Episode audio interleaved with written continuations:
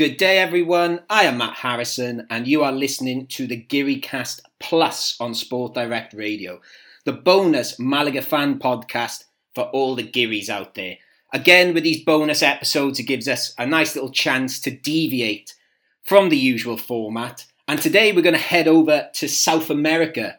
We're not going to go to the usual footballing suspects of Argentina or Brazil, but we're going to a country where football is growing rapidly, certainly in the last 20 years.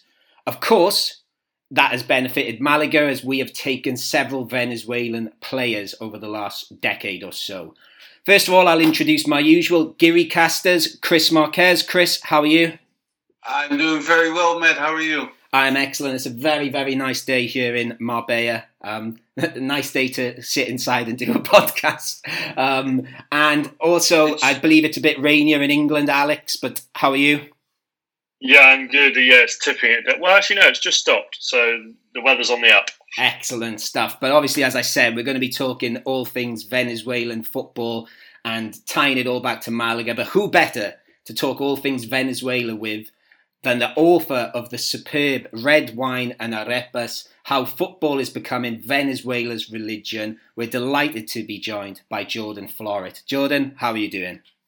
Very well, thank you. Uh, pleasure to, to come on and talk about not just Venezuelan football, but also its uh, connections with Malaga, which I think, in terms of Spanish football, are perhaps unrivaled in the in the past ten years. Yeah, we're looking forward to getting. I've been very excited since I've read your book, and as you can see, I've got my Venezuela shirt on. I've, I've and there's a certain Malaga player which I adore, which I'm sure the other two are very bored of listening to me talk about him. But we'll get to him later. Um, before I come to you, Jordan, I'm going to go to the other two first and just ask Chris and Alex. Um, do you know much about Venezuelan football at all?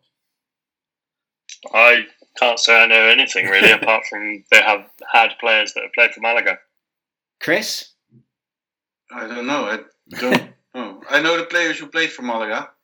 Yeah. Okay. That, that's about it. That's cool. That that's cool. So this will be an educational journey for you. Um, I read um, Jordan's book. It was excellent. Uh, you know, let's just throw it out there. The other two haven't. Sorry, Jordan, but we're gonna. I'm gonna no, give right. you the chance to sell it to them today. So first of all, Jordan, I suppose the big question here is obviously you are not Venezuelan. You're from the south of England, yes? Yeah, yeah, from Southampton. And so, how has someone from Southampton ended up going to Venezuela, writing a book about it, and, and why, I suppose, why Venezuela? Yeah, so so Venezuela, why Venezuela in particular, um, is probably because it was just one of the, the lesser known footballing countries in South America. But my reason to have an interest in South America at all was sort of underpinned by um, my granddad, who was Spanish from Mallorca. Um, and I lost contact with my Spanish family when I was about nine years old, and my parents um, divorced and it took me a lot of um, well, it took me many years to sort of come to terms with losing that part of my identity because growing up, I'd go to my my grandparents' weekends, and my granddad would always have Spanish music on, Spanish TV, spoken Spanish a lot, always on the phone to relatives. Uh, and you know, I then a couple of years later, I was like the, the the kid at school that was, you know, had a Spanish background, but didn't speak Spanish or anything. It, I just I just lost it because it was such a a clean well not a clean divorce but because the, the, the it was such a clean cut separation i lost all contact with my spanish family um, and, and, massively lost that part of my identity and football was sort of how i went about regaining it um, you know watching spanish football and ultimately ending up watching south american football which just has that raw passion and, and energy that i think european football is is losing or in some parts has already lost uh, and sort of South America became the way back into learning Spanish through the commentary um, and, and just feeling closer to like Spanish culture. I just ended up preferring South American Spanish and culture to, to Spanish language and culture. Um, obviously, they share the same language, but there's plenty of, of variation in the culture and even how the language is used. And I I sort of just began reading a lot about South America, not just football, uh, and when you got to Venezuela, I started reading about Venezuela. All the books were about Hugo Chavez and the revolution, or maybe Simon Bolivar, the you know the um, the the liberator, uh, as he's known. Um, so there was just nothing on English and Venezuelan football when I was reading about Venezuela, which was back in like 2012, 13. Uh, and that what sort of made me increasingly interested in Venezuela is when I met my girlfriend, now my wife, um, who just had this this interest in, in Venezuelan culture and music that was just alien to me. She's completely English, but throughout secondary school, her best friend um, was a Venezuelan girl uh, whose father was a, an English diplomat, uh, and she'd gone to uh, a school um, with my with my girlfriend in London, and they became very good friends. So when I moved in with my girlfriend, um, and suddenly like it was reggaeton music on, she was cooking arepas, she had this interest in Venezuela, and I was just like, hang on a minute, like you know, South America's my thing. Why do you know more than me? And it sort of was like it, it, spurred me on to, to to start reading more about Venezuela and getting to know it. And like I say, this was back in 2012. So my interest in Venezuelan football was really massively underpinned by an interest in Venezuela. Like the interest in football didn't come for like another five years. Yeah, um, and the book itself, I think it's as much a, a commentary on Venezuelan society, history, as it is um, football. It, it, it's very, very, very detailed. It's it's very impressive how you've written it. Um, and actually, I agree with what you just said about perhaps it has some in European football, doesn't? Because I've I read your book, and then recently I read uh, Tears at La Bombonera, and you know, having been denied going to football for so long, it's made me really, really, really want to go watch football in South America in sometime in the near future. But um, well, let's just go. Let's talk about the book then. So you've said how, how you came to write the book and why, but you know, I, like I said, these two haven't read the book. How, how would you explain the book? Because it's it's great. um,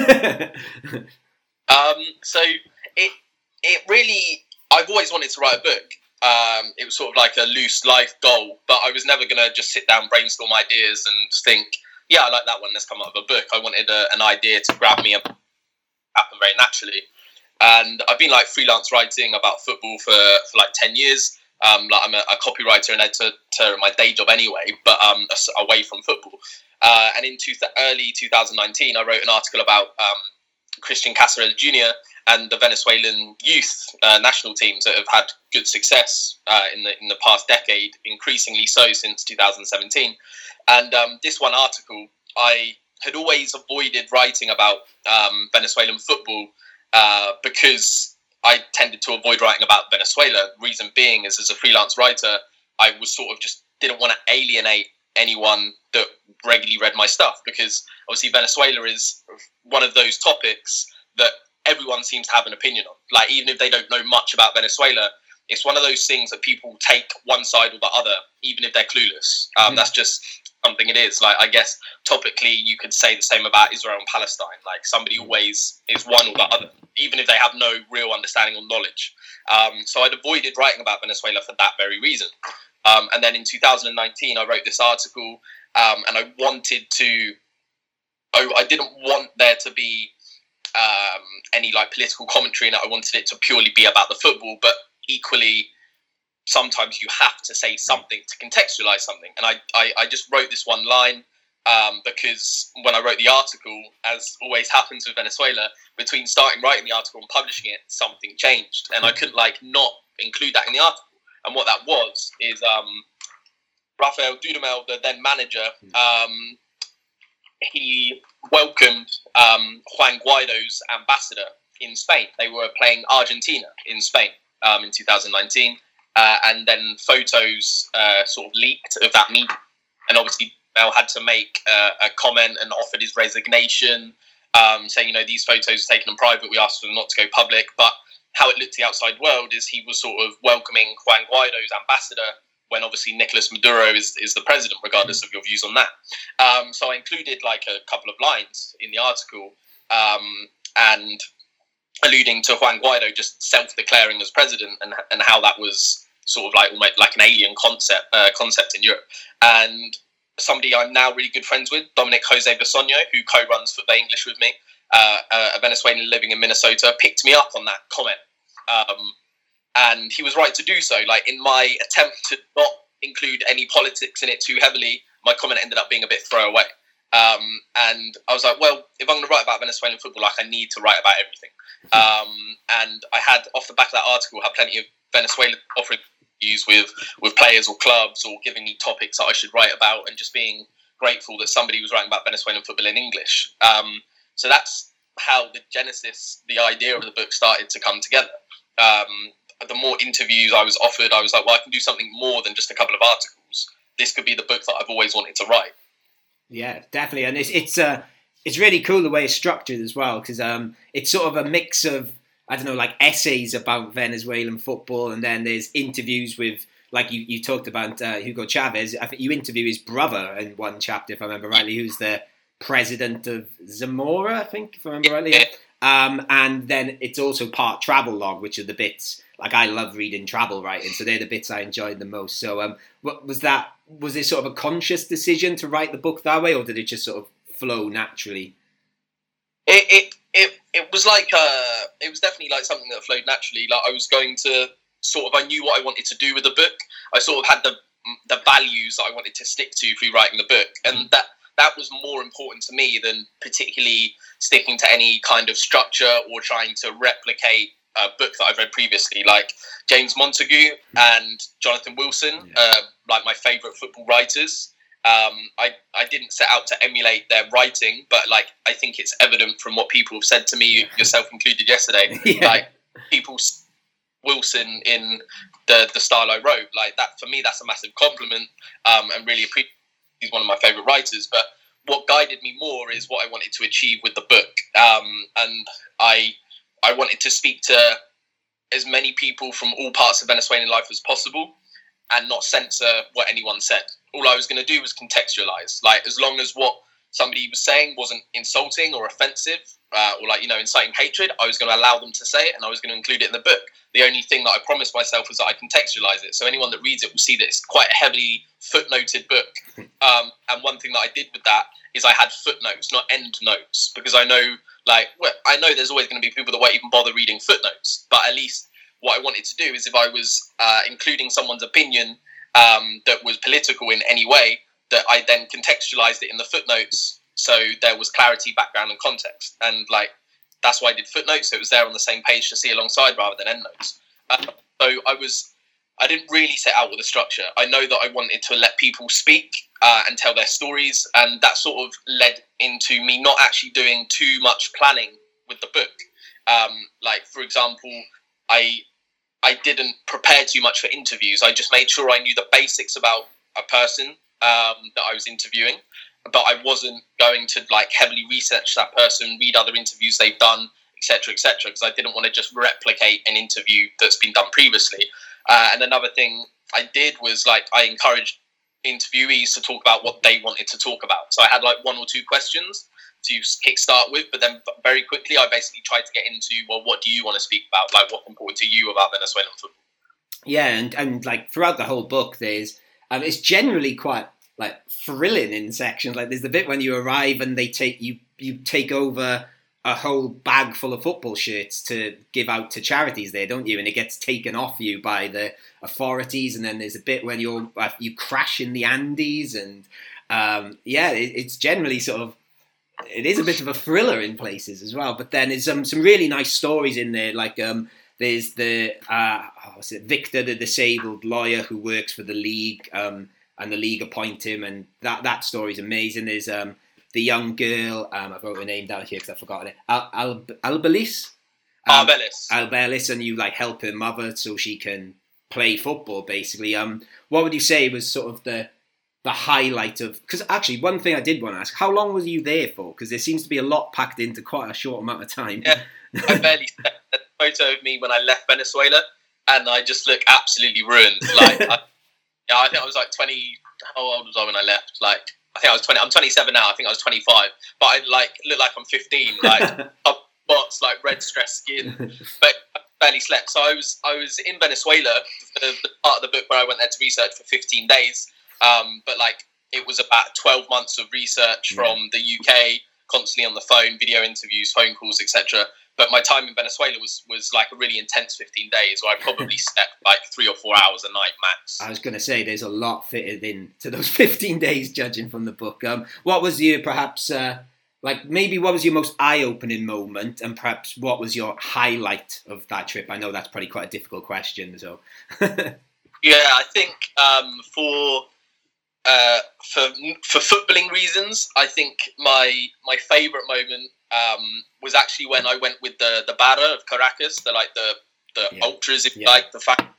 Um, I went to this uh, this like multi-purpose football court in the middle of like a Venezuelan council estate, if you like, um, on my my second night in in Venezuela, uh, and we were there to you know see the outreach work that this banner did and like football in the community at, at grassroots and these kids playing in this. Uh, I, there was a photo of it in the book that I think was my favourite photo of the uh, that I took when I was out there. But this like nice floodlit court surrounded by high rises that like you know all the kid all the kids flock down to each night for community run sessions and speaking to the barra about their fan culture and, and what Caracas Football Club means to them and they bought their drums and their trumpets and they started playing their songs and it sort of turned into a bit of a party atmosphere um, and I got a bit teary like it was emotional like I, I don't like I like football for everything around it like Yeah. it, if, if somebody asked me to list what I like about football the game would what like watching a game would be like pretty low down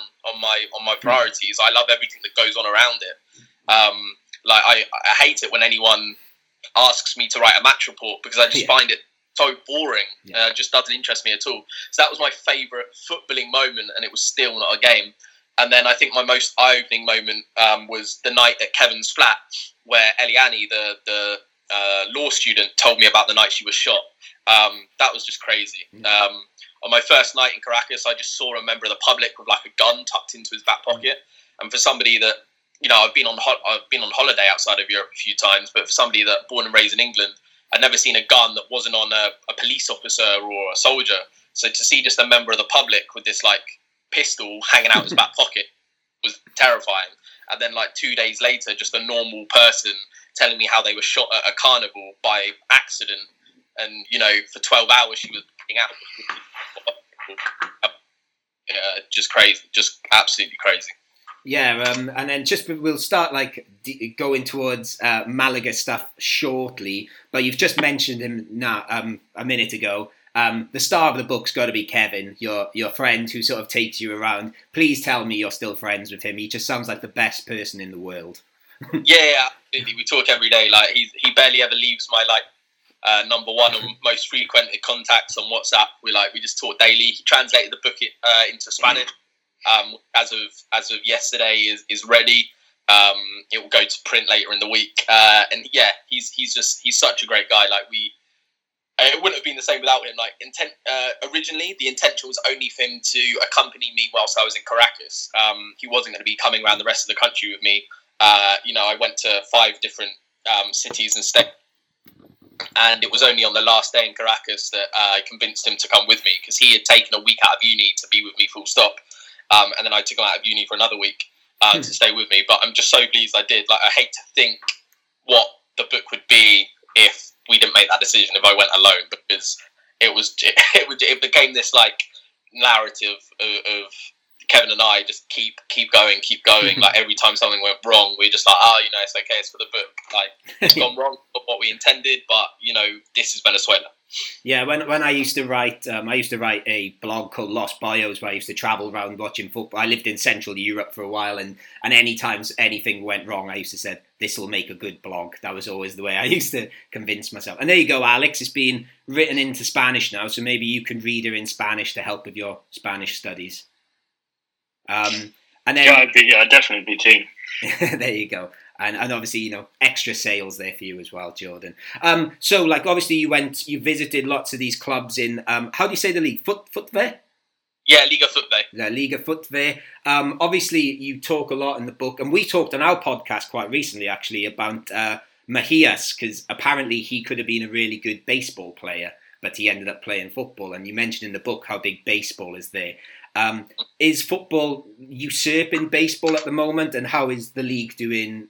Like, especially the way the world is at the moment with COVID Yeah. and stuff.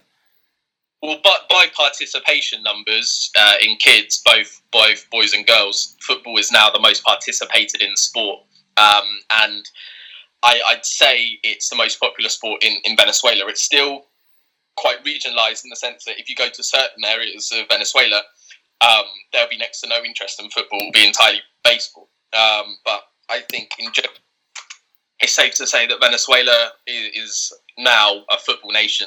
Uh, obviously, baseball never loses its importance and its traditional place in Venezuelan history. Um, but yeah, I think football is is usurping baseball now. Um, the the the thing that's sort of holding well, one of the things that's holding football back in Venezuela right now uh, is just still the fact that obviously the economy is, is on its knees. But even if it if it wasn't, even if you go back to like the thousands when oil money was just a wash in the country, uh, the Copa America aside, when they hosted it in 2007, you know, not much money went into football because there was just there was not the tradition and understanding that it was a valuable uh, commodity almost and a product which we're seeing in Europe now. Football is a, a product, um, so all the money was still going into to baseball. Okay, and ov- and obviously that, um, like you say, how fo- the book is called "How Football is Becoming a Religion in Venezuela," and obviously it's growing there.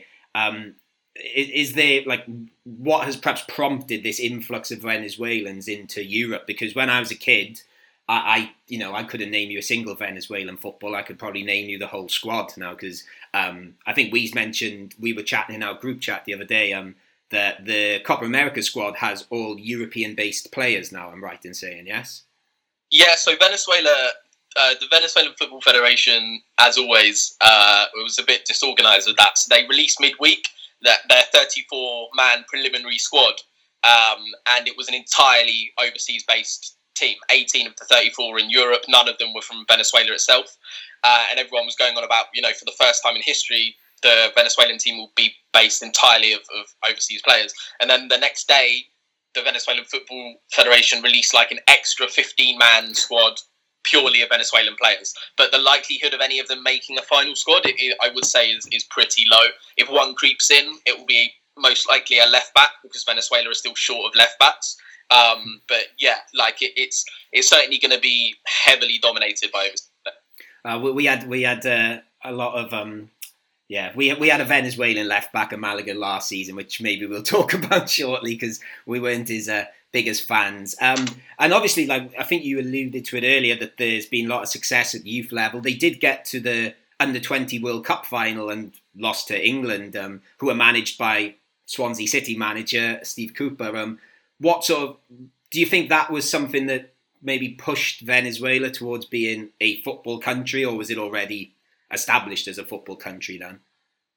Yeah, I think it was it was it was pretty much um, established within within Venezuela. I think the the visibility that that tournament gave Venezuela as a football nation uh, was huge, particularly because they were up against England in the final. So, you know, England, although now with the Brexit gone through and the work permit situation massively affecting things, um, you know, playing England in a final is going to get you a lot of attention. Uh, and a lot of those players um, have done really well for themselves. A few of them were already playing outside of Venezuela previous to that tournament, um, but since that tournament, all but one player uh, of that under 20 Venezuelan team has gone on to play overseas um, with with many in Europe. Um, so that that tournament was probably like the latest in a string of of touch points that you can say have contributed to its its growing reputation. Yeah, let, as we are a Malaga podcast, we'll try and swing it back around to Malaga. I'm going to come to you for this, Chris, because we're going to talk about who is the greatest Venezuelan footballer ever. Um, but I'm going to ask you first because we're going to talk about Rondon. Do you, want, do you want to say some nice things about Rondon? Well, you just said it. the best Venezuelan footballer is Rondon for me. And what can you perhaps, because obviously this was before my Malaga times, um, can you perhaps even for me, like how how is he seen in Malaga and what sort of impact did he have on the team?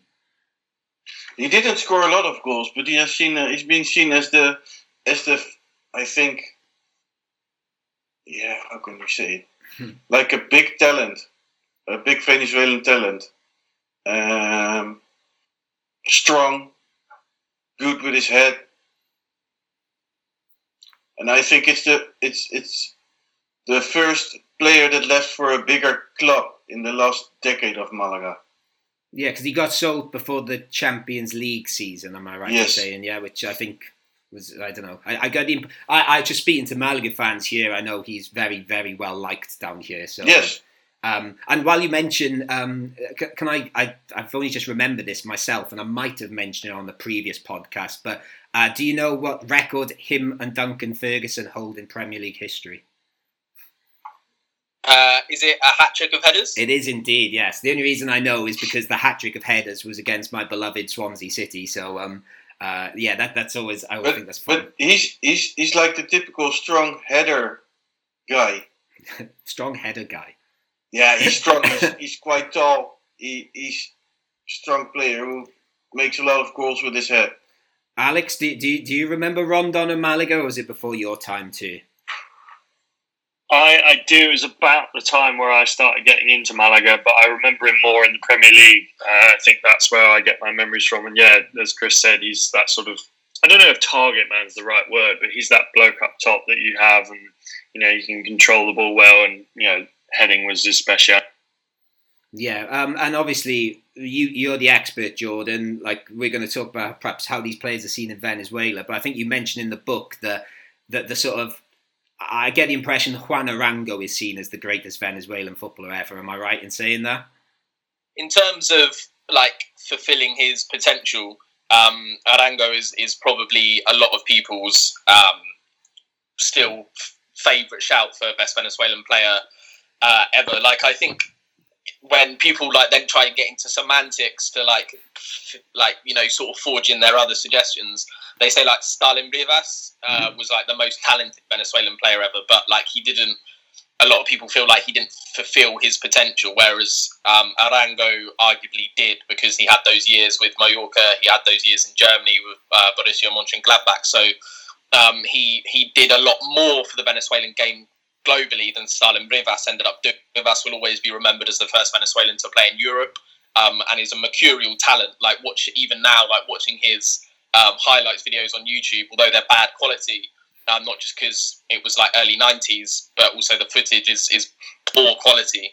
He's still an absolute joy to watch. Um, so, yeah, I think Juan Arango for now is still considered the best, but, you know, Rondon has got this Copa America in him, the World Cup qualifiers, like, you know, if they qualify for Qatar, it would be for his goals. These are the kind of things that could usurp um, Arango as the Is best. it is it with uh, the all-time best footballers from a country or I don't know from a club that um, when they're still active, they'll never are the best footballers ever?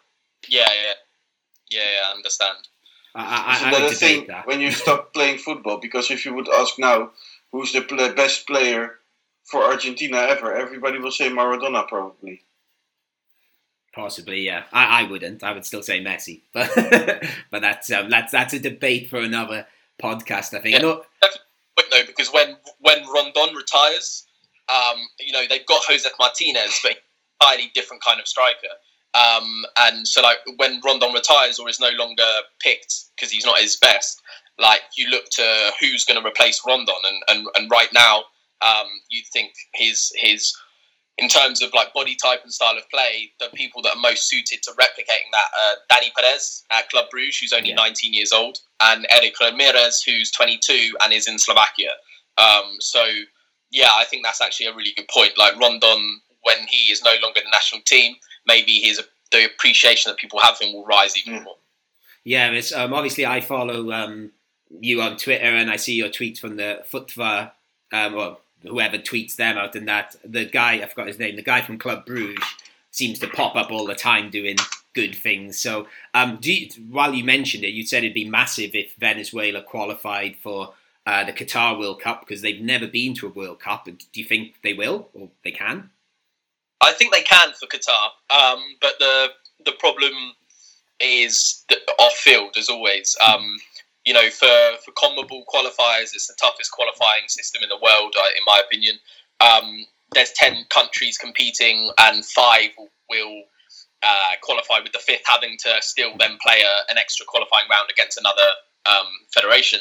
So I think if you just take Venezuela's best 11 and put it up alongside the best 11s of the other CONMEBOL countries, I think Venezuela sneaks in at fifth. Um, problems that are going to hound them, uh, for example, they had to play two of their World Cup qualifiers of the four they've already played without Salomon Rondon because he was in China. And with COVID, they couldn't get him over in time, and it uh, it was a problem. It's those kind of off-field problems that will hamper Venezuela. Yeah, let, us get talking about some Malaga Venezuelans then. So at the moment, we, we have two Venezuelans in our squad in Josue Mejias and Alexander Gonzalez. What what what do you know about those two players, and and maybe you could give us some insight. How are they viewed in Venezuela, if you know? Alexander Gonzalez is quite popular in Venezuela. Um, he's been in sort of like the unfortunate position that he's behind Roberto Rosales, who's been like Venezuela starting right back for like ten years, uh, like a great servant, um, and you know he's the dependable player and another um, former Malaga player as well. you'll know his virtues better than me, but like with Rondon and Rincon, the, the, those three R's uh, have been vital for the past 10 years for Venezuela. So Alexander Gonzalez has been unlucky in that sense. Um, but, you know, this time last year, um, there was hope that Gonzalez was finally going to get his chance at right back, maybe because Venezuela are weak at left back and Roberto Gonzalez was being has been left back. Um, and then he had that, you know, Gonzalez had the weird couple of weeks um, in, in, Bucharest before he then came over to Malaga. Uh, but it seems like he hasn't had the best season with you guys. Um, but he is very popular in, in Venezuela. Uh, and for a long time, his absence from the national team was put down to a mixture of not just Rosales being the number one right back, but also um, you know external influences on who was selected for the national team, not having a right agent, not being in the right crowd. Um, uh, Josue, on the other hand, um, is viewed fairly differently in Venezuela. Like he isn't a popular figure. Um, you know, he's had the the tag of being friends with Adalberto Peñaranda, who is just seen as a completely wasted talent in Venezuela. Um, and obviously, that that video of, of the two of them together um, earlier in the season doesn't help. He's seen as like you know this great talent who's just squandering it by being a bit of a numpty off the pitch. um, is one of the is one of the schools of thoughts around that player. But it, a, a, lot of people have wondered why he hasn't been called up to the Copa America preliminary squad um, because he is a good player and he's had a decent season from my understanding. Um, and you know, do have three or four good centre backs playing good level, um, but in terms of form, um, perhaps he should have been in that. You know. Yeah, Mejias. Um, I'll, I'll ask the other two guys their opinion in a second, but we we, we do like our we give Biznagas, which is essentially our man of the match awards, and we've given him quite a lot this season. And um, to be honest with you, I think Malaga have really missed him over the last few weeks when he's been injured. I, um, on, I, I, can understand what you said about Peña Peñaranda because he's also a former Malaga player. Um, and I used to see him all the time in the nightlife of uh, Malaga. yes. He was he was more going out, spending money, and being drunk than than than being a professional football player. Yeah, was yeah. was anything Jordan said there, Chris? Does it surprise you? Because I think he's right. We've Alexander started quite well for us, didn't he? But he's he's fallen. But I don't think we dislike him, do we? He's... I dislike him. I don't really think he's a good footballer. To be honest, in my opinion. Uh, Alex, what about you? Because I think I think we've spoke about the virtues of um, Mejias quite a lot on the podcast, but Alexander we haven't talked too much about recently. How how would you rate him as a signing for Malaga?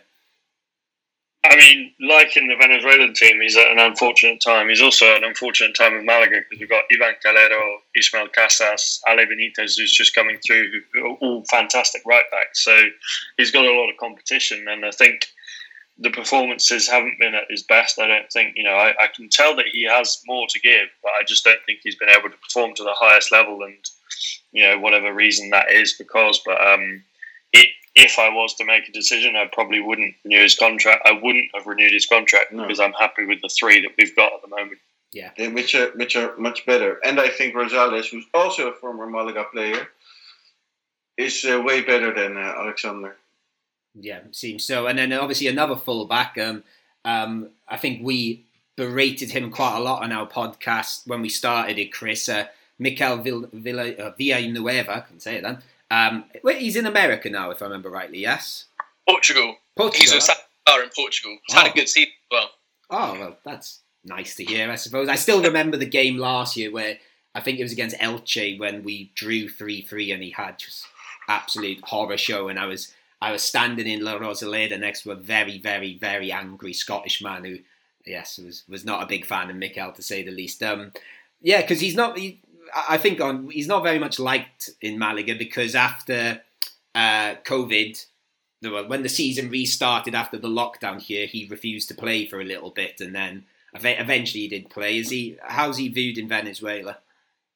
Yeah, so I think he. Uh, one thing is, is like obviously he can play centre back and left back, and I sort of question any coach that plays him at left back because you know he's huge and slow, um, and when he's a, a fairly decent centre back, um, it's, it's a bit of a weird one. But in terms of like hierarchy in the national team, uh, he probably is maybe fourth choice based on raw ability. I think the best two are arguably Yordan Osorio, who is at Parma. Uh, unfortunately, they've just been relegated. Um, hopefully, he will move. It's a four-year deal, so hopefully he'll either move clubs or Parma will bounce straight back up. Yeah. Um, after Osorio, it'd probably be Wilker Angel. He's in in Russia, uh, and then the fourth would be John Chancellor, uh, who's a Brescia in Serie B. They're looking for promotion um, and Mikel Villanueva. So uh, he's certainly always going to be in the national team as it stands, um, but he's not. Ne- don't think he's in the best partnership. You know, best two man partnership. Having said that, he had some great performances at Copa America 2019. Yeah, I, f- I forgot about John Chancellor. I love that name. Um, I forgot. To, yeah. As soon as he said his name, I smiled, thinking, "Oh, what a great name." Um, yeah, let's let's be honest. I'll be honest with the other two. When I suggested getting you on, um, Jordan, um, I think they both knew the main reason I wanted you on is because um, I, I, don't, I still don't know why, but I do love Juanpi. So can we can we talk about Juanpi? Um, tell me what you know about Juanpi. Is he liked in Venezuela? Because these two aren't his biggest fans, I don't think. yeah, he is. He is liked, and I think one reason why he's liked is uh, comes from a, a, football family in Venezuela. His brother Bernardo Añor is also a footballer. Um, he won the title. Um, he was in the national teams prior to this year. Um, he's he's Juanpi's older brother. Their dad, Bernard, also called Bernardo, uh, is a former Venezuela player. Um, so he comes from football family. His dad's currently on like the FIFA normalization committee that's running the Venezuelan Football Federation and is a well-respected guy. So he comes from like a football family in Venezuela, uh, and you know he was in Europe from a young age.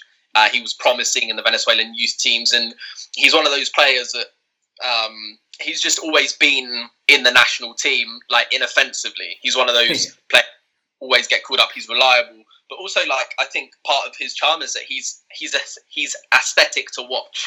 Yes, that's exactly what I was trying to tell the others.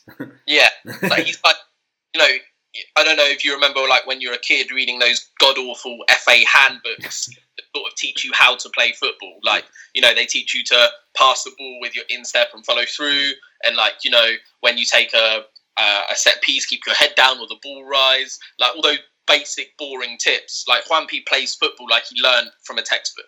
Uh, like he doesn't, enough, yeah. he doesn't do anything bad. He just does it every acceptably. And then every now and then, he just his creativity or his vision will go, oh yeah, like he's going to be great. He's sort of like, no, he, he's not a similar player to Jesse Lingard, but he's like one of those players that you always think like, ah, he's got potential. He'll be good one day, and then like you realise actually he's, he's mid twenty now, yeah. uh, not a young prospect anymore. Um, but yeah, like he's just like a liked guy, and he's he's doing doing well at Al Ain in, in Saudi Arabia this year. Um, hasn't played for a couple months because they've not been playing. Yeah. Um, but like yeah, it, it, I was surprised that he ended up going there. Um, but from with a bit of insight, one of the reasons why he was going there is he was a very well paid player at Malaga. He'd been there for many years. Like incrementally, his wages had been going up, mm-hmm. um, and he had like for a player that was coming out of the you know the not the top flight in Spain, um, he had quite high salary demands that weren't going to be met elsewhere, and even still, he was taking quite a considerable wage cut. Yeah, yeah, we um, essentially we had to get rid of him because of salary caps and things like that. And I think he was our best played player, our best paid player. Sorry. Um, yeah, I told I love the Jesse Lingard comparison actually because that's I think that's why I liked him because he sort of teased you almost like you thought he's going to come good, and then eventually he scores um, a, a, brilliant solo goal against Alcorcon, which essentially kept Malaga up last season. Um, Chris, Talk to me about Juanpi. We haven't talked to him about him for a while. I know you're not his biggest fan. It's a bit the way he walks around on the pitch, the way he acts. Never really seems very interested. Oh. looks like the rich boy who doesn't care much. Um, and he's the talent that he has the talent, but it never really came out. Alex, would you agree with uh, Chris's diagnosis there? in, a way, yes. In a way, no. I think you know, obviously, he did show a particular amount of talent when he was at Malaga, and you know, I, I don't want to go as far as to say he's, uh, you know, reminds me of Ravel Morrison, but you know, he has that talent, and I think he could have done a lot better. I think he potentially could have signed for a top La Liga club had he had that work ethic, had he had, you know, that consistency that you know top players do have, and you know, I won't take it away from him. He is a good player, but I do definitely think there's some missing potential there that he could have fulfilled. Yeah, this is it's, it's um as I always said on I think one of our early podcasts. If I get a dog, I'm calling it Juanpi because I think it's a nice name for for a dog. Really? Still, Yeah, yeah, but for me, the best player of Venezuela is Jos- Jos- Joshua Mejillas. yeah. And um, in his defense, is in his defense, uh, Juanpi was a good friend or is a good friend of uh, Peñaranda as well. And uh, Juanpi is also a player I've seen multiple times in the nightlife of the Costa del Sol. So Oh, well. I, I I enjoy watching his um on his Instagram at the moment is basically him doing yoga all the time, which he, he seems to love doing yoga. That that's fun to watch. Um, yeah, I'll, you know I could talk about Juanpi all day. Let, let's try and get away from it. Um, so we'll start trying to wrap things up in a second, Jordan. But obviously Malaga seem to like Venezuelans. Who who should we look out for as the future stars of Venezuela? We but you know can we can they be cheap because we can't afford anyone? Yeah, I think like Malaga have just you know they've had eight Venezuelans in their first team, then a couple more in their in their like B team. Like they had Ayrton Paes a couple of years ago, who they they sort of picked up from Mallorca. He he spent nine years in Spain in total. He came through the Mallorca academy, having joined at fourteen. Um, so yeah, there's that, that that strong history.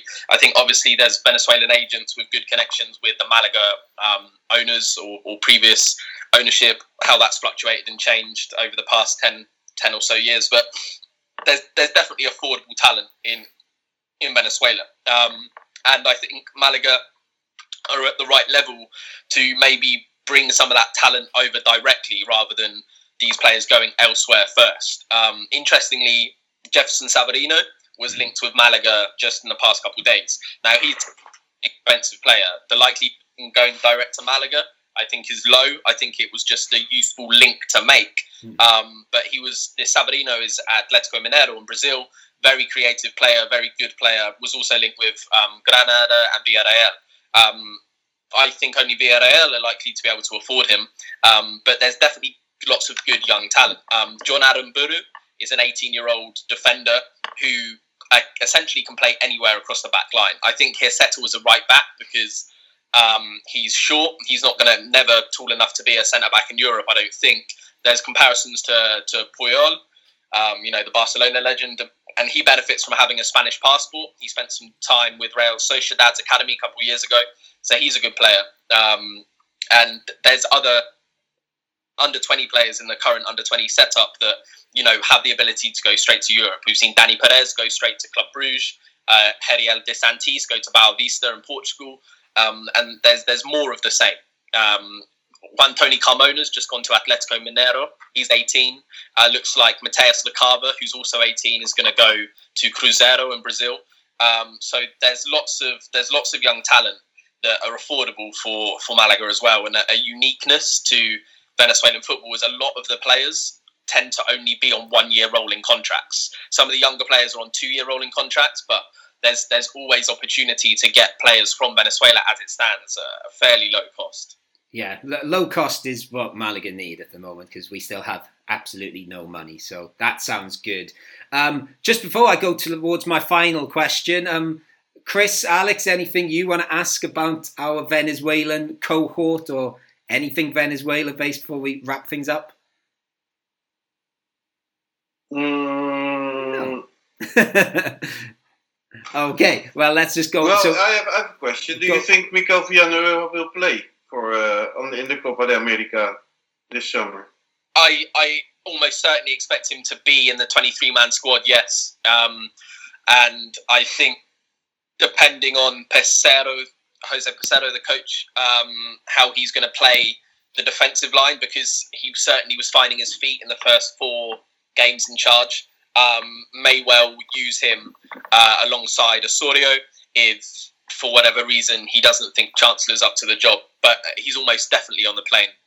And and why isn't uh, Juanpi on the list, for example? Yeah, I, I was, I was, you know, that was curious to me that he wasn't. Hmm. Um, it, it's it's difficult because I think that's probably the area of the field where Venezuela are blessed with the most talent. They've got Jefferson Soteldo, who is is just a joy to watch. Um, Savarino, Darwin Machis, who's just you know got to the quarterfinals of the Europa League with Granada. Um, so and that and John Murillo, an- another player who plays in Portugal. So it's a really tough area of the pitch to play. And as much as I think Juanpi is like you know inoffensive to watch, I, I just don't think he's one of the best players in that area of the pitch for Venezuela. Yeah, it's not very good if uh, an offensive player is playing inoffensive, I suppose. Um, right, course, yeah. First time in in a long time isn't going to be going to a national tournament. Yeah, and actually, you know, I asked about the the chances chances of them qualifying for the World Cup. You know, have they got any chance with this Copa America? Can they do something there? Do you think? Um, it's it's going to be interesting. I think when all the final lists are produced, and we know for certain that Colombia are or are not co-hosting it, because obviously with the ongoing problems in Colombia, that is tentative. Um, I think I think the the setup of the Copa America this year with two groups, um, and and the the group that Venezuela are in alongside Brazil, Colombia, Peru, and Ecuador. Um, you know, Venezuela can look to finish third um, and qualify out of that group. Uh, and then, you know, it's just a luck of the draw after that. In 2019, they got Argentina in the second round, uh, w- which is always tough. You know, 2011, 10 years ago, they they went out in the semi-final to Paraguay on penalty after a nil-nil. You know, Paraguay managed to get all the way to the final, barely scoring. Um, so I don't don't expect Venezuela to win the Copa America. I, I they have no chance at all. But I think with the right draw, they can get to the semi-finals. Excellent stuff. Um, Jordan, just first of all, I would like to say a big thank you for joining us. Um, I do urge people to go and read your book. The re- you know, I'm not just saying that because you've been nice enough to come on our podcast. The reason I wanted you on our podcast is because I enjoyed the book so much. So I've got to ask: Is do you have any plans to return to Venezuela? Yeah, hundred percent. Um, most definitely want to return. Um, be it just for you know a couple of weeks or something more permanent. Um, Ooh. They're hosting the Copa the under twenty Copa America, the Sudamericano South American Championship later this year. Um, towards probably October onwards time. I'd love to go out, you know, for that. Um, and yeah, I, I, I certainly want to. I'm certainly not just ending my interest in Venezuelan football now. The books are out, kind of thing. Like I, I want to, to to stay involved in Venezuelan football. Excellent stuff. We look forward to the sequel then, maybe. Um, Chris, Alex, anything you want to add before we go? I, I think I have to start reading a book then. there you go. There, there's you, you've you've made another sale. Um, yeah, Yes, definitely, do definitely. it. definitely do it, Chris. Uh, Alex, are you going to be buying as well? I definitely will. I mean, I've, over the last, I think since starting this podcast, obviously, you know, having talked about Argentinian football and, you know, now Venezuelan football, I think my interest in South American football is steadily growing. And I think I'll definitely be watching most of the games in the Copa America and definitely buying the book. Excellent stuff. So uh, I'll just I'll just finish, Jordan, by saying a big thank you for coming on. Do, do you want to give one last uh, sales pitch why people should buy the book? Where can we buy it? Uh, you can buy you can buy it on Amazon um, or BigCartel.com. Um, the the links are both on my Twitter. Um, but also, you know, in the next two weeks, maybe three weeks max, um, the the Spanish translation will be available as well. Um, that's almost certainly going to be available for Copa America. Um, but yeah, English or Spanish, um, Amazon physical as well as ebook. Excellent. And where? Uh, uh, uh, how can we follow you? Uh, so on Twitter, I'm the false libero, um, or red wine and arepas is my, my tag, and I also run FUTVE English, which is an English language Twitter account dedicated to Venezuelan football. And Is ju- there anything else you want would like to show this at the moment? No, no. No. And one one more question because I've forgotten the answer to it. And Alex asked earlier. Um, I, I think you mentioned at the start of the book. What is an arepas? I've forgotten.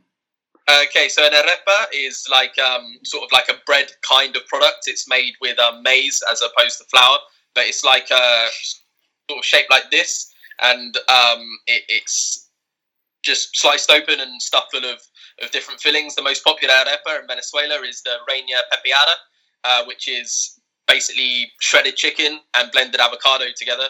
Uh, but yeah, they it, they have big ones as like main meals, or they have like smaller ones as snacks. But like they, they basically eat them every day. It's like the, the food of Venezuela. Excellent stuff. Right, so I will just say a big thank you to Alex and Chris as always, but an even bigger thank you to you for joining us, Jordan. Buy the book, etc. Um, and you know, subscribe to our podcast and follow and all that sort of stuff. Which Chris, do you want to say your usual thing? Yes, I'm going to sit for it. um, follow us, buy merchandise, follow us on Twitter, follow us on Facebook, subscribe on YouTube. Don't forget to press the bell uh, button. Um, swipe right. Yeah, you got it right this time, not left on Tinder. Yeah. swipe left or right on Grindr, and swipe down to clean your ass. There you go. Lovely, eloquent as ever. So, thank you everyone for listening to. You've been listening to the Geary Cast on Sport Direct Radio. Vamos Malaga, Vamos Venezuela as well this week, and adios.